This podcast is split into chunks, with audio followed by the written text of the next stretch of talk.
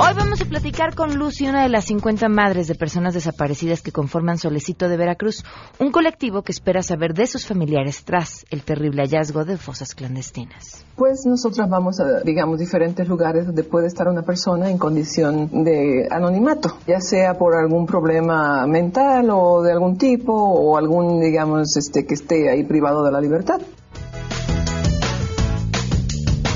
Además, México estrenará el primer centro encargado de recopilar y analizar estadísticas con perspectiva de género. Se trata del Centro Global de Excelencia en Estadísticas de Género y vamos a platicar sobre esto también. Tenemos buenas noticias y más. Quédense si arrancamos a todo terreno. MBS Radio presenta a Pamela Cerdeira en A Todo Terreno, donde la noticia eres tú.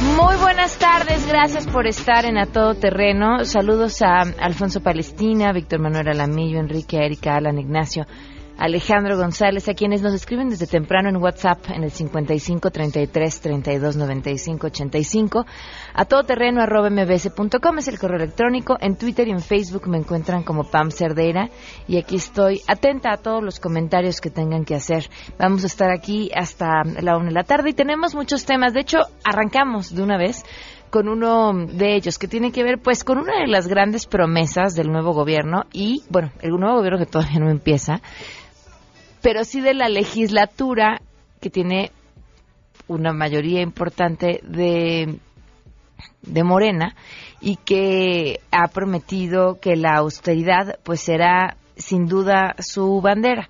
Y justamente vamos a hablar de este tema porque se han manejado puntos muy interesantes, desde aquellos que van de lo más lúdico, como tiene que ver el reto Tupperware y entonces el reto del termo, y entonces tráiganse su comida desde la casa, porque ya no se las vamos a estar regalando aquí. Oigan, lo inédito, a mí lo que más me llama la atención es que eh, en el Senado, si no me equivoco, y no sé si en la Cámara de Diputados también, contaban con salón de belleza y no había que pagar por el salón de belleza. Bueno, le agradezco enormemente al diputado Manuel Rodríguez que nos acompaña vía telefónica. Diputado, buenas tardes, gracias por acompañarnos.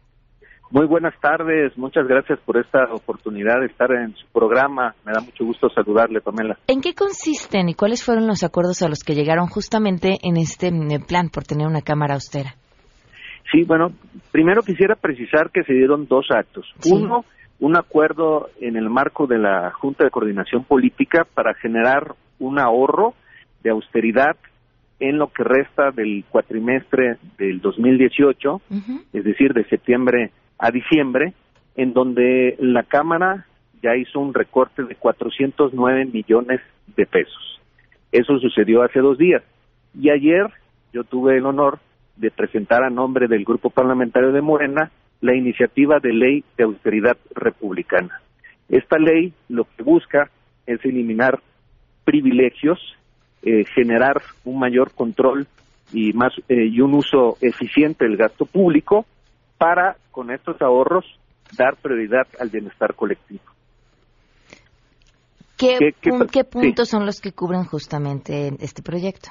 Bueno, por un lado, pretendemos la reducción de los excesivos salarios y privilegios de los altos servidores públicos.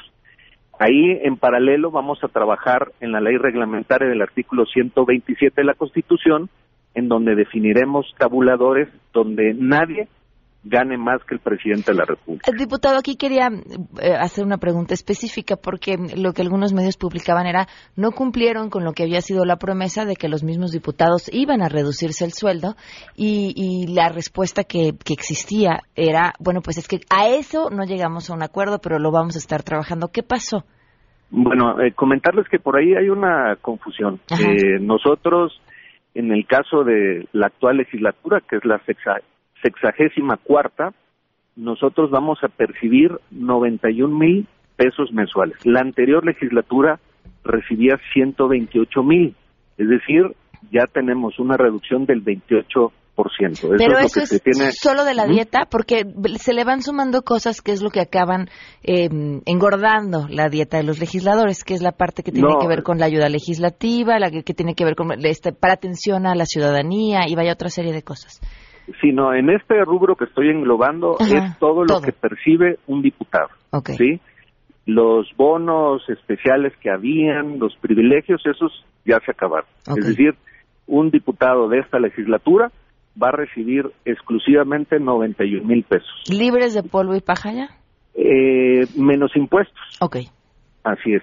Y esto no significa que vaya a ser el recorte final. Esto es la parte del esfuerzo de austeridad que se logró, eh, como mencionaba, hace dos días en la parte administrativa de la Cámara, con acuerdo de la Junta de Coordinación Política. Más aparte, esta ley que pretende, lo que acabo de comentar, eh, que no pueda eh, haber funcionarios con grandes sueldos, que va a ir de la mano de la ley reglamentaria del artículo 127.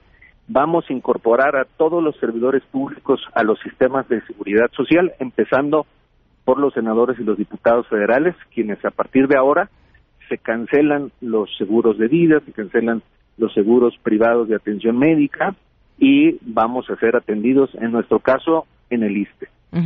Vamos a evitar el crecimiento de la burocracia, restringir a los casos estrictamente necesarios el uso de escoltas, elementos de seguridad, secretarios privados, asesores, etcétera. Okay. Limitar el uso de vehículos de propiedad del Estado.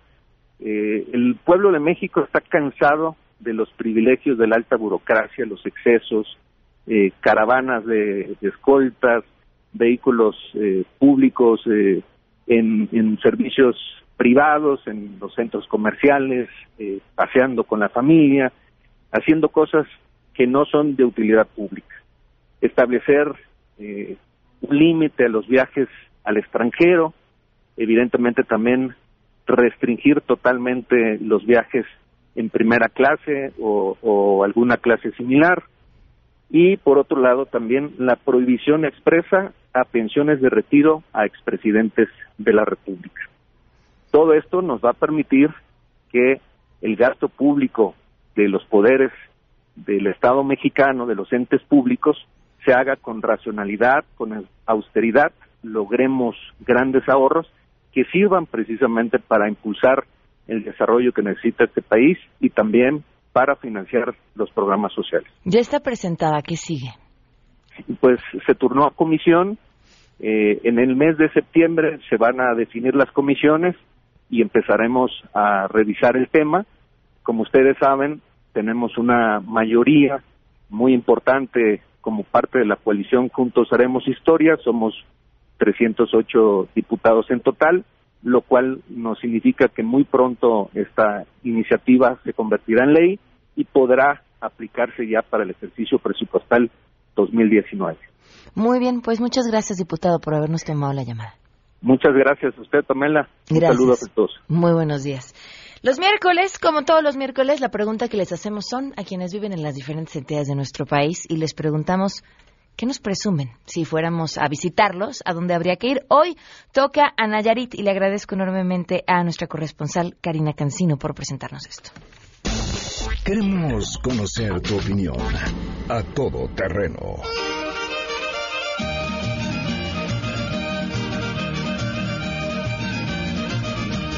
Te saludo desde Nayarit, una de las joyas turísticas del Pacífico mexicano que llama la atención de visitantes locales y extranjeros por la singularidad de sus playas, que en algunos casos se mantienen vírgenes, donde convive una gran diversidad de aves y animales marinos que pueden ser observados muy de cerca. Además, en sus ciudades y pueblos se conservan costumbres y tradiciones de las etnias Cora, Huichol, Mexicanera y Tepehuana. Por todo esto y más, vale la pena visitar Nayarit y así lo recomienda su gente. Vamos a escucharlos. Tienen que ir a San Blas obviamente, tienen que conocer, dar el recorrido a la Tobara, que ahí les recomendaría obviamente comer pescado saladeado. Es un pescado por lo general espargo o robalo, sazonado con una salsa que hacen muy tradicional de ahí de San Blas. Los buenos manjares que se preparan aquí con los mariscos fresquecitos de la región, creo que ese es un atractivo para todo el mundo. Eh, uno de los municipios que más me gusta del estado de Nayarit es Amatlán de Caña, sobre todo en la cabecera municipal, pero además tiene lugares muy bonitos como el Manto, el Rosario y lugares que turísticamente sí son muy atractivos. Hay un lugar precioso y hasta dicen que es mágico, que es este Santa María del Oro, que tiene su laguna, una de las lagunas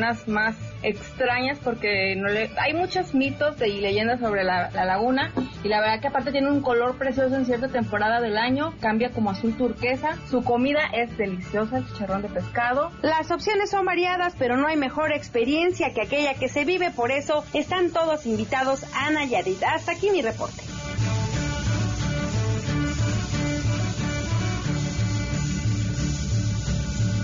A todo terreno. Hoy se cumplen un año con 10 días del feminicidio de Victoria Pamela Salas Martínez.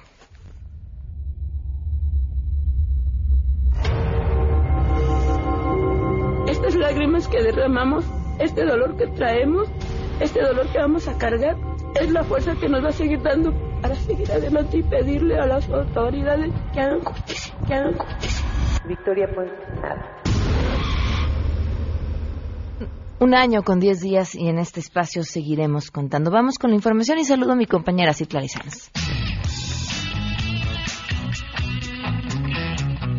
Así es, gracias. Aunque confío en que Canadá logró una negociación con los Estados Unidos, el secretario de Economía, Ildefonso Guajardo, no descartó que el resultado final sea un acuerdo bilateral México-Estados Unidos. En su participación en el Foro Económico México, organizado por el Instituto de Finanzas Internacionales, explicó que el equipo negociador está afinando los textos del acuerdo de entendimiento. Aclaró que Canadá tiene hasta el 20 de septiembre para decidir si se integra y es que dijo que se requieren por lo menos 10 días previos para revisar los documentos y acuerdos que se presentarán el 30 de septiembre, fecha que Estados Unidos tiene como límite para presentarlo a consulta pública. El secretario de Economía comentó que trabajan también en caso de que Canadá no se suba a este acuerdo, ya que se deberán hacer ajustes si es que queda un acuerdo bilateral México-Estados Unidos. Se trata de cuatro o cinco temas, sobre todo en reglas de origen para la industria automotriz, informó Citlali Sáenz.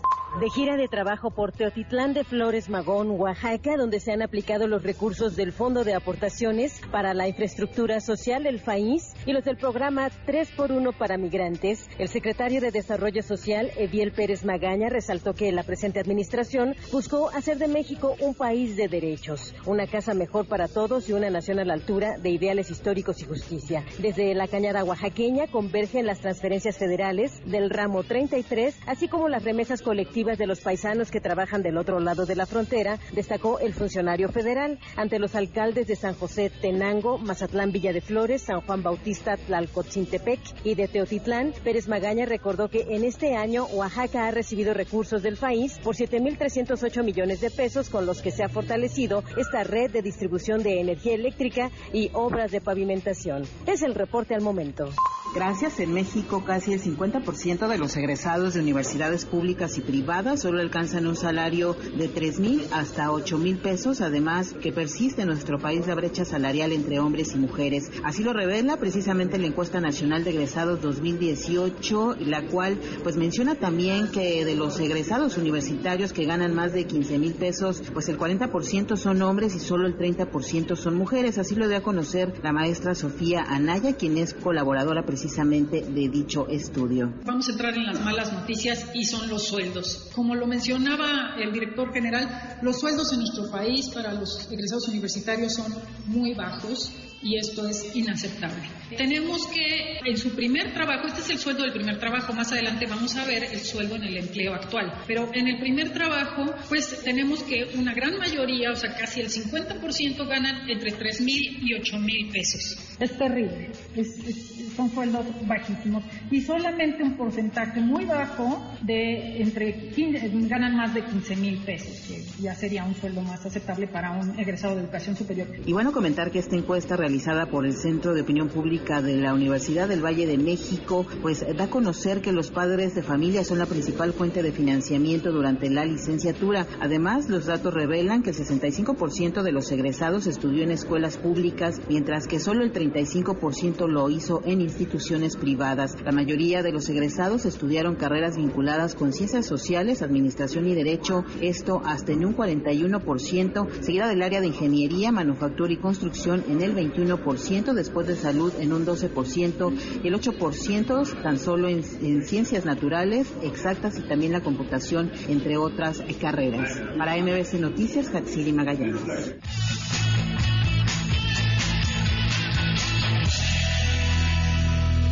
Miren, ya estábamos discutiendo aquí sobre el tema de los sueldos y es que yo yo no cobré un peso en mi primer trabajo y me parece un poco que esta idea de pensar que porque tienes una carrera entonces mereces un trabajo y que sea además un trabajo bien pagado cuando en la realidad eh, si estudiaste en, una escuela, en una universidad privada sabrás y tendrás claro que tu primer sueldo no te alcanzaría para pagar un mes en donde en donde quiera que hayas estudiado difícilmente a menos que tuvieras mucha suerte. Pero también hay que entender que así como la educación es vital la experiencia es importantísima y esa solo la agarras trabajando si tienen la oportunidad de trabajar mientras están estudiando, es una buena manera de abrirse camino para tener la experiencia que necesitan una vez que terminen. No, el título es muy importante, pero no lo es todo. Bueno, al menos esa es mi opinión. Me encantaría escuchar la de ustedes.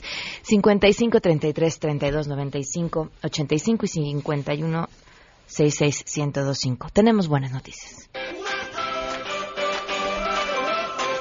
Es un proyecto padrísimo que está encabezando el INJUVE, respaldado por el Consejo Representativo Autónomo de Justicia y Esperanza, del Fondo Nacional para el Fomento de las Artesanías, la Comisión Nacional para el Desarrollo de los Pueblos Indígenas y el Museo Nacional de Culturas Populares. ¿De qué se trata? 80 jóvenes de 20 entidades del país van a recorrer la Ciudad de México, Puebla y Oaxaca para perfeccionar sus habilidades en creación artesanal dentro de la tercera edición del Encuentro Nacional de Jóvenes Creativos, Artesanos y Diseñadores.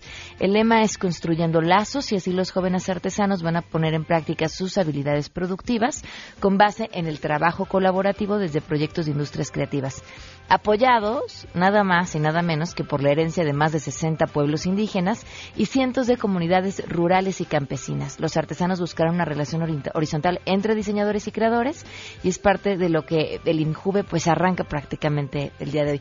Muchísimas felicidades por este proyecto. Gracias a Rocío Méndez por la información. Vamos a una pausa y continuamos. Más adelante, a todo terreno. Vamos a platicar acerca de los terribles hallazgos que han estado sucediendo en los últimos días en Veracruz. Si te perdiste el programa A Todo Terreno con Pamela Cerdeira, lo puedes escuchar descargando nuestro podcast en www.noticiasmbs.com. Pamela Cerdeira regresa con más en A Todo Terreno, donde la noticia eres tú. Marca el 5166125.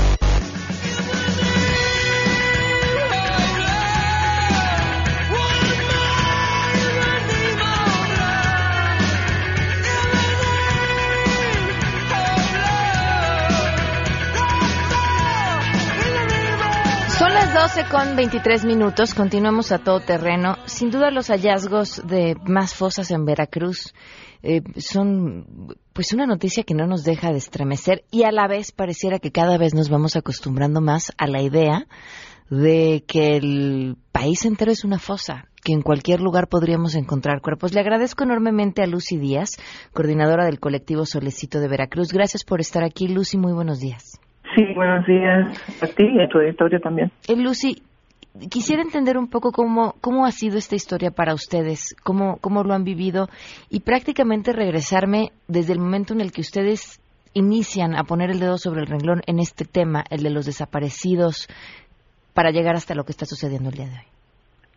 Pues ha sido un camino muy arduo, muy muy difícil, la verdad, porque pues no están no están las condiciones no está, digamos, este, eh, el país no, no está, eh, eh, como se dice, preparado para esto, ¿no? Y, las autoridades han sido muy lentas en entender que hay que hacer algo por detener todo esto. entonces, para nosotros fue ir montando todo un entramado de lucha, de resistencia, de trabajo. ¿A partir de hace, hace cuánto tiempo comenzaron con esto? Nosotros en el colectivo tenemos desde tenemos casi cinco años y eh, cada día ha sido una lucha eh, eh, ardua, de verdad. Es es este muy desgastante, pero tenemos que hacerlo porque son nuestros hijos, ¿no? ¿Cómo, cómo inician, cómo se juntan y, hacia dónde se mueven en, en Nosotras este, comenzamos cuando, cuando yo me di cuenta de que la situación que estaba viviendo yo y que que también habían otras mamás que estaban en la misma situación eh, y que necesitábamos ponernos a trabajar entre todas, porque uno solo no puede contra esto. Entonces ya, eh, pues era un grupo pequeño en un principio, las convoqué y empezamos en el solecito y ya de ahí, pues este, hasta la fecha, eh, ha sido un grupo que se ha caracterizado por, por tener una, un trabajo eh, muy, pero muy férreo, ¿no? Un trabajo que no, no descansa y, evidentemente nos espera mucho más trabajo por delante.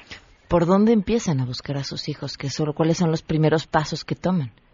Primeros pasos fue eh, allegarnos de recursos, porque como ese es uno de los problemas, no tenemos recursos, el Estado no nos asigna ningún recurso. Entonces nosotros tuvimos que conseguir recursos porque no se puede hacer nada sin, sin ello, ¿no?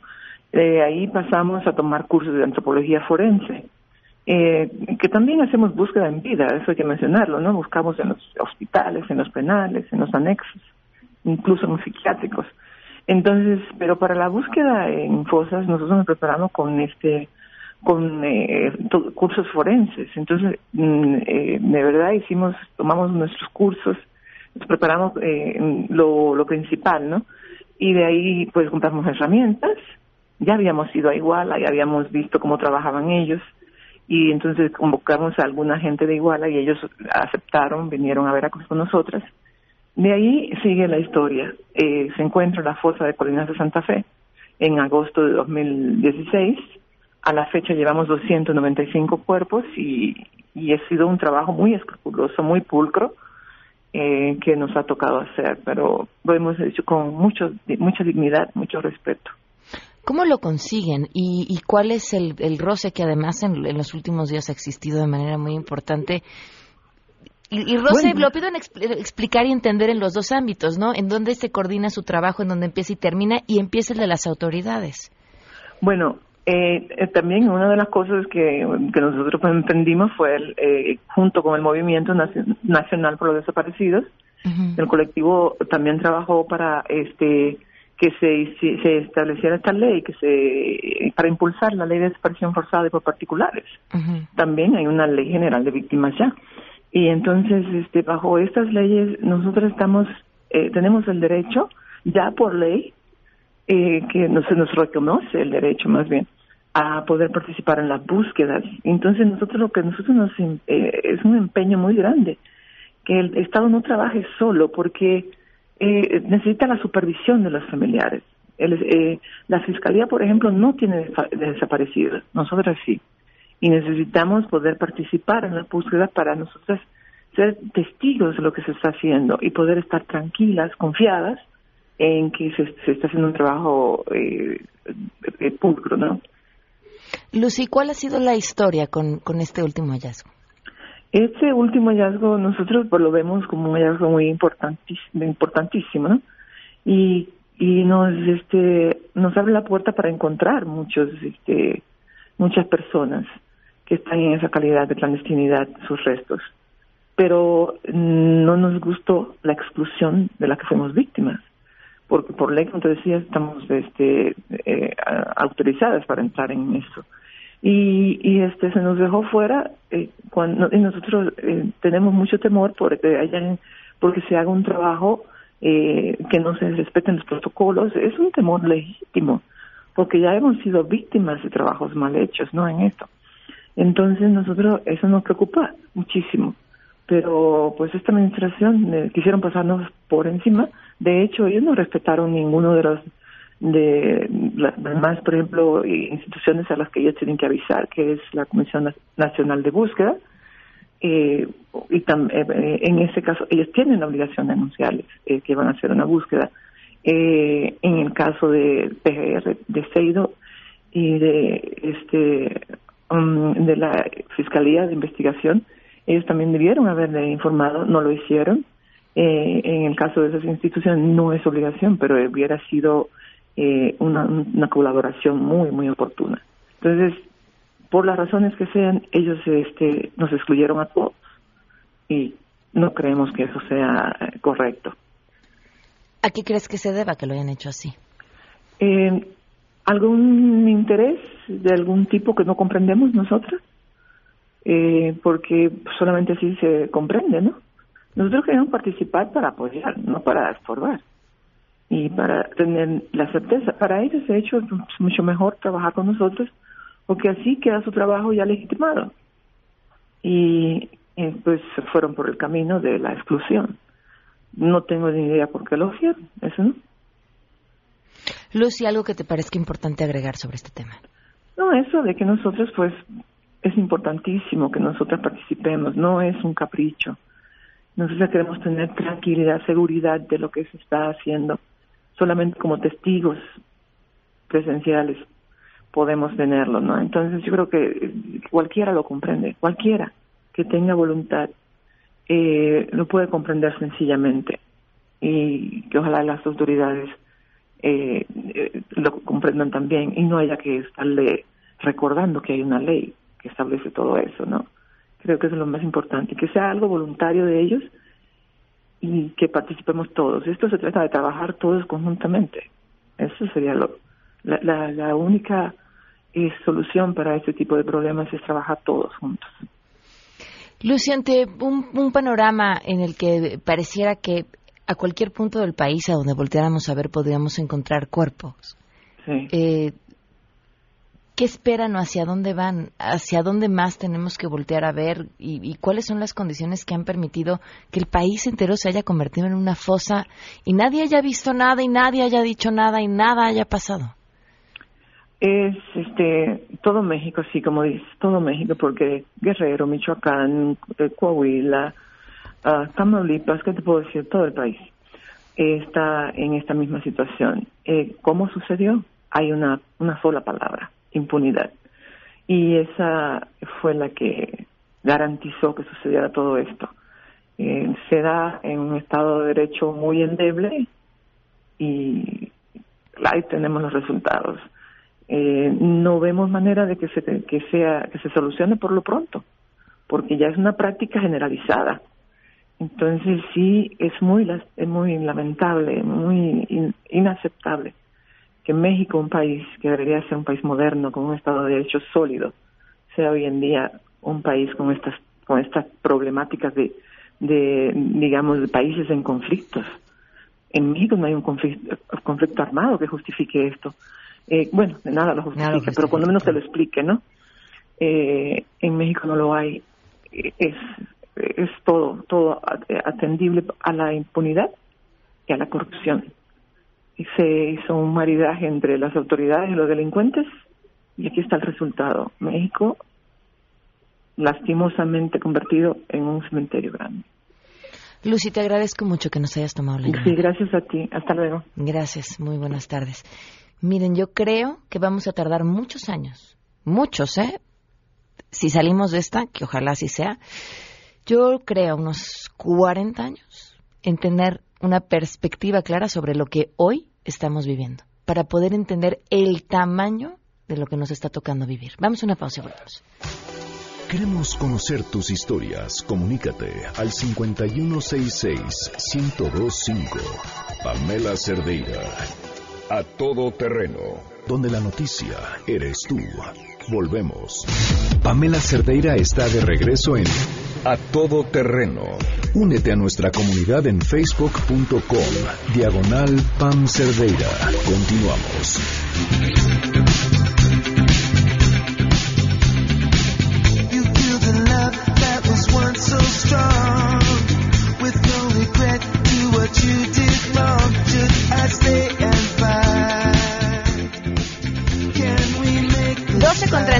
Minutos. Dicen que lo que no se mide no puede mejorar. Pues sí, ¿cómo sabemos si estamos trabajando para algo y las cosas cambiaron si no tenemos una forma de medirla? Y sin duda los asuntos de género son un tema primordial eh, que estar checando y que estar midiendo. Le agradezco enormemente a Edgar Biel Morosco, director general de Estadística Sociodemográfica del INEGI. Gracias por acompañarnos. Muy buenas tardes, Edgar. Muy buenas tardes, Pamela. A tus órdenes. Es un placer platicar sobre precisamente lo que acabas de decir, eh, cómo, cómo ver si vamos en la dirección correcta y la única forma es midiendo, eh, teniendo la información necesaria para, para la planificación y toma de decisiones y la verificación de avance de resultados, ¿no? ¿En, ¿En, qué consiste este centro que acaban de lanzar de la mano el INEGI y ONU Mujeres? Sí, mira, el, el centro es un hub, un puerto de, de, de captación de mejores prácticas, tanto nacionales como internacionales, con la finalidad de difundir y fortalecer eh, las estadísticas de género no solamente en México sino en la en Latinoamérica y el mundo. Eh, que lo que eh, sin duda aquí fue fundamental el hecho de que Naciones Unidas haya visto en el INEGI como su primer país con el cual lanzar este centro de excelencia por el hecho de la trayectoria del desarrollo de información estadística con perspectiva de género.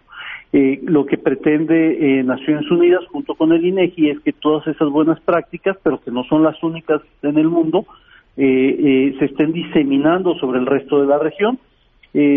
para eso te pongo o te doy algunos pequeños datos. El 13% de los países en el mundo destina presupuesto para la recolección de datos eh, estadísticos con perspectiva de género, es decir, solo el 13%. El 41% de los países produce regularmente información estadística sobre violencia contra la mujer a estas alturas. Eh, 15% eh, de los países cuentan con alguna legislación que mandata el levantamiento de encuestas especializadas en género. Es decir, eh, como verás, hay una brecha todavía muy grande en la temática, con lo cual lo que buscamos es que, todo este conocimiento, todos estos eh, aprendizajes eh, que ha venido teniendo los países que estamos avanzando en esta temática, pues no solamente se queden en esos países, sino que si el problema es la cuestión técnica, que yo no sepa cómo medir, estoy en Bangladesh y yo no sé cómo medir eso, ah, no te preocupes, se te acerca esta información, se te, se te va a proveer la información, pero no solamente eso, se te va a entrenar para poder utilizar esa información. Y sobre todo, y otro tema fundamental es la estandarización. Tú sabes que en el mundo del conocimiento eh, tarde o temprano las necesidades y los pensamientos y las ideas surgen en, menor velocidad o mayor velocidad, pero históricamente se ha visto que el ser humano en, diferentes espacios, aunque estén aislados, genera ideas similares. La cuestión es, una, el tiempo, que, que, que, se haga eh, lo más apremiante posible, pero dos, que esté estandarizado para que podamos además compararnos no solamente eh, al interior de un país, sino cómo estamos respecto a nuestro país vecino o a nuestra región o al resto del mundo, que también eso es fundamental si es que queremos hablar el mismo idioma. ese elemento y sobre todo para que la discusión no sea una discusión local, debe, la información debe estar estandarizada para que la discusión se lleve a nivel global. Ahora, ¿qué hay en la historia del INEGI y en qué momento fue que el INEGI volteó a ver el tema estadístico con una perspectiva de género que nos lleva a, esta buena noticia que hoy nos compartes? Bueno, el INEGI ya tiene eh, cerca de 20 años abordando esta temática a través de diferentes eh, instrumentos y que eh, de hecho actualmente es un es un concepto que, que ya maneja de manera transversal en todos sus productos. Ejemplo de ello tenemos las encuestas de violencia contra la mujer, eh, con el proyecto, el programa Endire. Tenemos encuestas como las encuestas de victimización donde se aborda el, el, tema de la, también de la violencia a la mujer. Tenemos la encuesta nacional de dinámica demográfica donde nos focalizamos en, la mujer y cómo eh, eh, y si conoce los métodos anticonceptivos, que, quién toma la decisión sobre su reproducción familiar todo ese tipo de elementos fundamentales eh, como parte de los derechos de la mujer, ¿no? No solamente eso, tenemos otros proyectos donde medimos los activos de la mujer, es decir, eh, la, mujer está teniendo derecho y acceso a, tener propiedades en, este país y sobre todo en el entorno eh, rural. Mm, en, este tema lo abordamos, hemos sido punta de lanza con un proyecto que se llama Edge, este, pero también en el censo, en el censo pasado se midió precisamente el tema el tema de los activos, el tema de acceso al financiamiento. Tenemos proyectos como la encuesta de discriminación donde particularmente destacamos esas diferencias eh, que, que, hay en la parte de, de rechazo a la mujer eh, eh, en la cuestión laboral, tan solo por el hecho de ser mujer o en sus creencias religiosas, que eso honestamente nos llamó mucho la atención. Y te puedo hablar de, de, toda una infinidad de, de, proyectos que también los estamos combinando con las herramientas geográficas para hacer más evidente toda, toda esta información. Y el, y el Centro de Excelencia es precisamente esa plataforma donde todas esas buenas ideas, donde el, con el ejemplo de México, con ya más de 20 años abordando esta temática, pero que sin duda no somos los únicos, eh, se, se esté juntando todo, todas esas experiencias y si bien no somos los únicos, pero si te fijas somos poquitos. Pues lo que queremos hacer es que eso, eso poquito que haya se junte, sean las mejores prácticas y de ahí se detone en otros países. Y, y estemos generando los mecanismos de incentivos para que este, sobre todo África, eh, eh, Medio Oriente, eh, este, y los, y los países del sureste asiático pues estén impulsando esta temática, como por cierto ya lo fuimos impulsando en Latinoamérica. Muy bien, pues muchas gracias Edgar por compartirnos todo esto y mucho éxito también.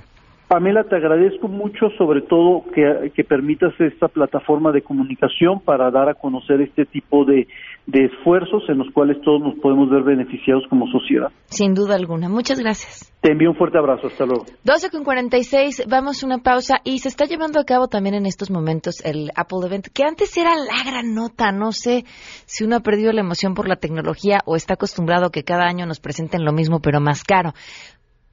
Regresamos con eso también. Si te perdiste el programa A Todo Terreno con Pamela Cerdeira, lo puedes escuchar descargando nuestro podcast en www.noticiasmbs.com. Estamos de regreso. Síguenos en Twitter, arroba Pam Cerdeira, Todo Terreno, donde la noticia eres tú. Continuamos. Porque hay nueve maneras de ver el mundo. Llegó la hora de conocerte con el Enneagrama a todo terreno. Antes de, de, bueno, la saludo primero.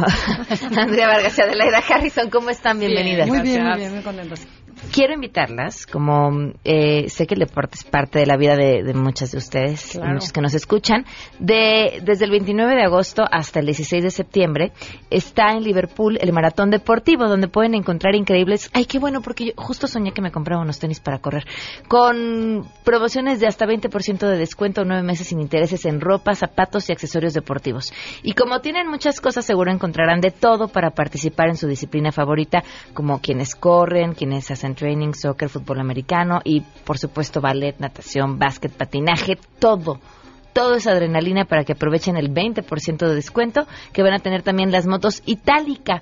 Y recuerden que si están buscando alguna marca, modelo, color específico, pueden preguntar a su vendedor por más opciones que seguro lo van a encontrar en el nuevo catálogo extendido de Liverpool. Así que ya saben, la mejor opción en deportes está en Liverpool. Ahora sí, cuéntenme cómo están. Muy bien. Ya, ya, ya, ah, de compras. ya me voy de compras. Sí, ya sé. No, bueno, en esta ocasión no vamos a hablar de Enneagrama. Vamos, a hablar, Les vamos, yo les voy a hacer un test tanto a todo auditorio, Adelaida y a ti, sobre cómo está el mundo actual, para saber cómo la ven. Entonces, tomen lápiz y papel porque van a hacer 12 preguntas. Entonces, ojalá que sí tengan para ver qué, tanto les puedo contar aquí en el teléfono. Ok. Entonces, ¿ya listísimo? Sí. Dices. La primera pregunta, en los países alrededor, esta es una visión del mundo, ¿eh? no es de México, es del mundo. Entonces, en los países alrededor del mundo con bajos ingresos, ¿cuántas niñas creen que terminan la escuela primaria? Opción A, 20%, B, 40%, C, 60%. 40. Es, eh, hijo, es que depende, pero sí, yo me iría por un 40 60. Bueno, 60% terminan la escuela primaria. Ok, ahí va la segunda pregunta. ¿En dónde viven las masas de gran población en el mundo? ¿En países de bajos ingresos? A. B. En países de mediano ingreso. C. En países de alto ingreso. Las masas de gran población. No, pues bajo ingreso. Tengo mis dudas. En países de mediano ingreso. O sea, ¿ves cómo se nota que no soy periodista? Entonces, en los últimos 20 años, la pregunta 3, la proporción de la gente en el mundo que vive en extrema pobreza se ha incrementado casi al doble, se mantiene más o menos la misma proporción, se ha reducido casi a la mitad la pobreza. Yo me iría por la B. ¿Se mantiene más o menos la misma proporción? ¿Tú, Adelaida? No, pues mi 9 dice que se ha reducido, pero... Eh, se ha reducido casi a la mitad. A la mitad, ah, mira. Ok, la pobreza en el mundo. Es tu nueve, tu optimismo rinde frutos. Ok, la cuarta pregunta. ¿Cuál es la esperanza de vida hoy en día? A, 50 años, B, 60 años, C, 70 años. 70. 70, muy bien las dos. La quinta pregunta. Actualmente existen 2 billones de niños en el mundo de 0 a 15 años. ¿Cuántos niños creen que habrá para el 2100 de acuerdo a las Naciones Unidas? A, 4 billones, B, 3 billones, C, 2 billones. 2. Perfecto, muy bien, se mantiene. ok, 6. Las Naciones Unidas predicen que para el 2100 la población del mundo se, se incrementará 4 billones de personas más. ¿Cuáles creen que sea la razón principal? A, habrá más niños menos de, de 15 años. B, habrá más adultos entre 15 y 74 años. O C, habrá más gente grande entre 75 años y más. Habrá más gente grande. No. ¿No? La respuesta es, habrá más adultos ah, entre 15 y 74 años. La séptima. El número de muertos por año debido a desastres naturales ha cambiado en los últimos 100 años debido a A, se han duplicado los muertos, B, permanecen más o menos el mismo número, C, se han disminuido a más o menos la mitad. Yo creo que se han, disminuido, ¿no? Perfectamente, sí, porque existe ya mayor sí, hay prevención. Ok. Ocho. ¿Cuántos niños en el mundo de primer año de edad se han sido, han sido vacunados contra alguna enfermedad? Mm. En el mundo, ¿eh? A, el 20%, B, el 50%, C, el 80%. A mí me encantaría pensar que el 80, pero ha bajado muchísimo. porque hay muchos países civilizados, que, o bueno, de los de Europa, que ya no vacunan a sus Por los movimientos antivacunas. Pues ambos están mal. ¿Cuál? 50. no, el 80% de los niños. Ah, yo dije 80. Ah, pero dice, me gustaría. Que sí, sí, sí, sí, sí, bueno. Ok. okay. esa era mi respuesta. Mis. Okay. Nueve. En el mundo entero, en promedio general, hombres de 30 años han invertido 10 años de su vida en la escuela. ¿okay? Hombres de 30 años han invertido 10 años de su vida en la escuela. Si lo aplicamos a mujeres de la misma edad, ¿cuántos años creen que han pasado estas mujeres en la escuela? A, 9 años, B, 6 años, C, 3 años. estoy entre 9 y 6. ¿Quién sabe por qué? Bueno, es que... Ah, no, a ver, a ver. Nueve. O sí o no. Ah, pues es que todo depende. Nueve años. Es un promedio mundial. Mundialmente. Nueve. Nueve años. Seis. Nueve años. Ok, las mujeres han pasado nueve ah. años. Muy bien, o sea, de diez años a nueve años, para que vean cómo la mujer no está tan mal. No, no, a ver, y tenemos mayor aprovechamiento y, las razones que nos mantienen fuera de la escuela son meramente culturales, meramente culturales. O sea, y yo lo he platicado todavía con muchas personas que les pregunto, oye, ¿por qué no estudiaste más? Porque mi papá dijo que para qué estudiaba, que porque pues yo ya a los 13 años ya estaba buena para buscar marido, claro. 10. En 1996, los tigres, los pandas gigantes y los rinocerontes negros estaban en peligro de extinción. Hoy en día, ¿cuántas de estas especies siguen críticamente en problemas de extinción? A, dos de ellas, B, una de ellas, C, ninguna de ellas. ¿Los pandas los qué? Los pandas, los, este, los pandas gigantes, los rinocerontes y los tigres. Mm. Dos de ellas. ¿Tú, Adelaida? Ay, tu cara no me gustó. que ninguna. ninguna de ellas, ya no, están en extinción. Okay. ¿Cuánta gente en el mundo tiene acceso hoy a la electricidad? A, 20%, B, 50%, C, 80%. 80%. 80%. Muy bien. 12. Los expertos en el calentamiento global creen que en los siguientes 100 años la temperatura en promedio tenderá a A, calentarse, B, se mantendrá igual, C, tenderá a enfriarse. A, subir. ¿Tú? ¿A poco no crees en el calentamiento global, Adelaida? Tengo mis dudas. Ok. Te voy a decir por qué, porque creo que es mucho manipulación. O sea, por muy grandes que seamos los seres humanos, somos muy chiquitos con la Tierra. O sea, el, el nivel de mar es tres veces la Tierra. ¿Cómo vamos a impactar de manera significativa la Tierra? Me cuesta trabajo creerlo. Ok. Soy química y no creo que sea posible. Pues la respuesta correcta es se va a calentar. El, calen- el calentamiento tiende a ser más pero calor. no por el calentamiento global, no por nuestro impacto. En fin. Bueno, bueno, ¿cómo les fue?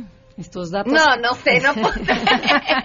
pero yo creo que quedé Bueno, muy mal pero fíjense, parada. el objetivo del test es cambiar la visión del mundo a positivo. Este mundo está mejor de lo que crees. Todo mundo cree Sí. que estamos más mal de lo que estamos. Tendemos los seres humanos a quedarnos con las creencias negativas y nos ayuda a tener esperanza de que este mundo estará mejor. Tienes toda la razón O sea, y me encanta y- que lo y- digas. Y, estos datos, no crean que me los saqué de la manga o de, de ver de dónde, no, es de, de un libro que se llama Factfulness de Hans Rosling, es profesor sueco que se dedicó toda su vida a investigar la salud del mundo en diferentes áreas. O sea, ¿Y sabes qué mantiene a la pobreza en la gente? La creencia de que son pobres y no pueden salir de ahí. Y a las niñas, lo que tú decías es lo mismo, es la educación que le damos a nuestros hijos lo que nos mantiene en donde estamos. Y mientras no creas que puede cambiar algo, nunca va a cambiar. Claro. Pero y de todo esto, el resultado más interesante es que la, la pobreza extrema se redució a la mitad, no se redujo a la mitad. Pues muy bien, escuchen Enneagrama. Los- Enneagrama, sí, se bueno, para que sigamos con nuestro tema, Con, con ese saborcito este, Agradable. agradable en el corazón que tanta falta nos hace. Los sábados a las 12 del día en esta misma frecuencia. Twitter y Facebook eh, las encuentran como Conócete MBS en Twitter y Enneagrama Conócete en Facebook y su página de internet. Enneagrama Conócete. Muy bien, muchas gracias. Gracias a ti, Gracias, Pamela. nos vamos a quedar en mesa para todos.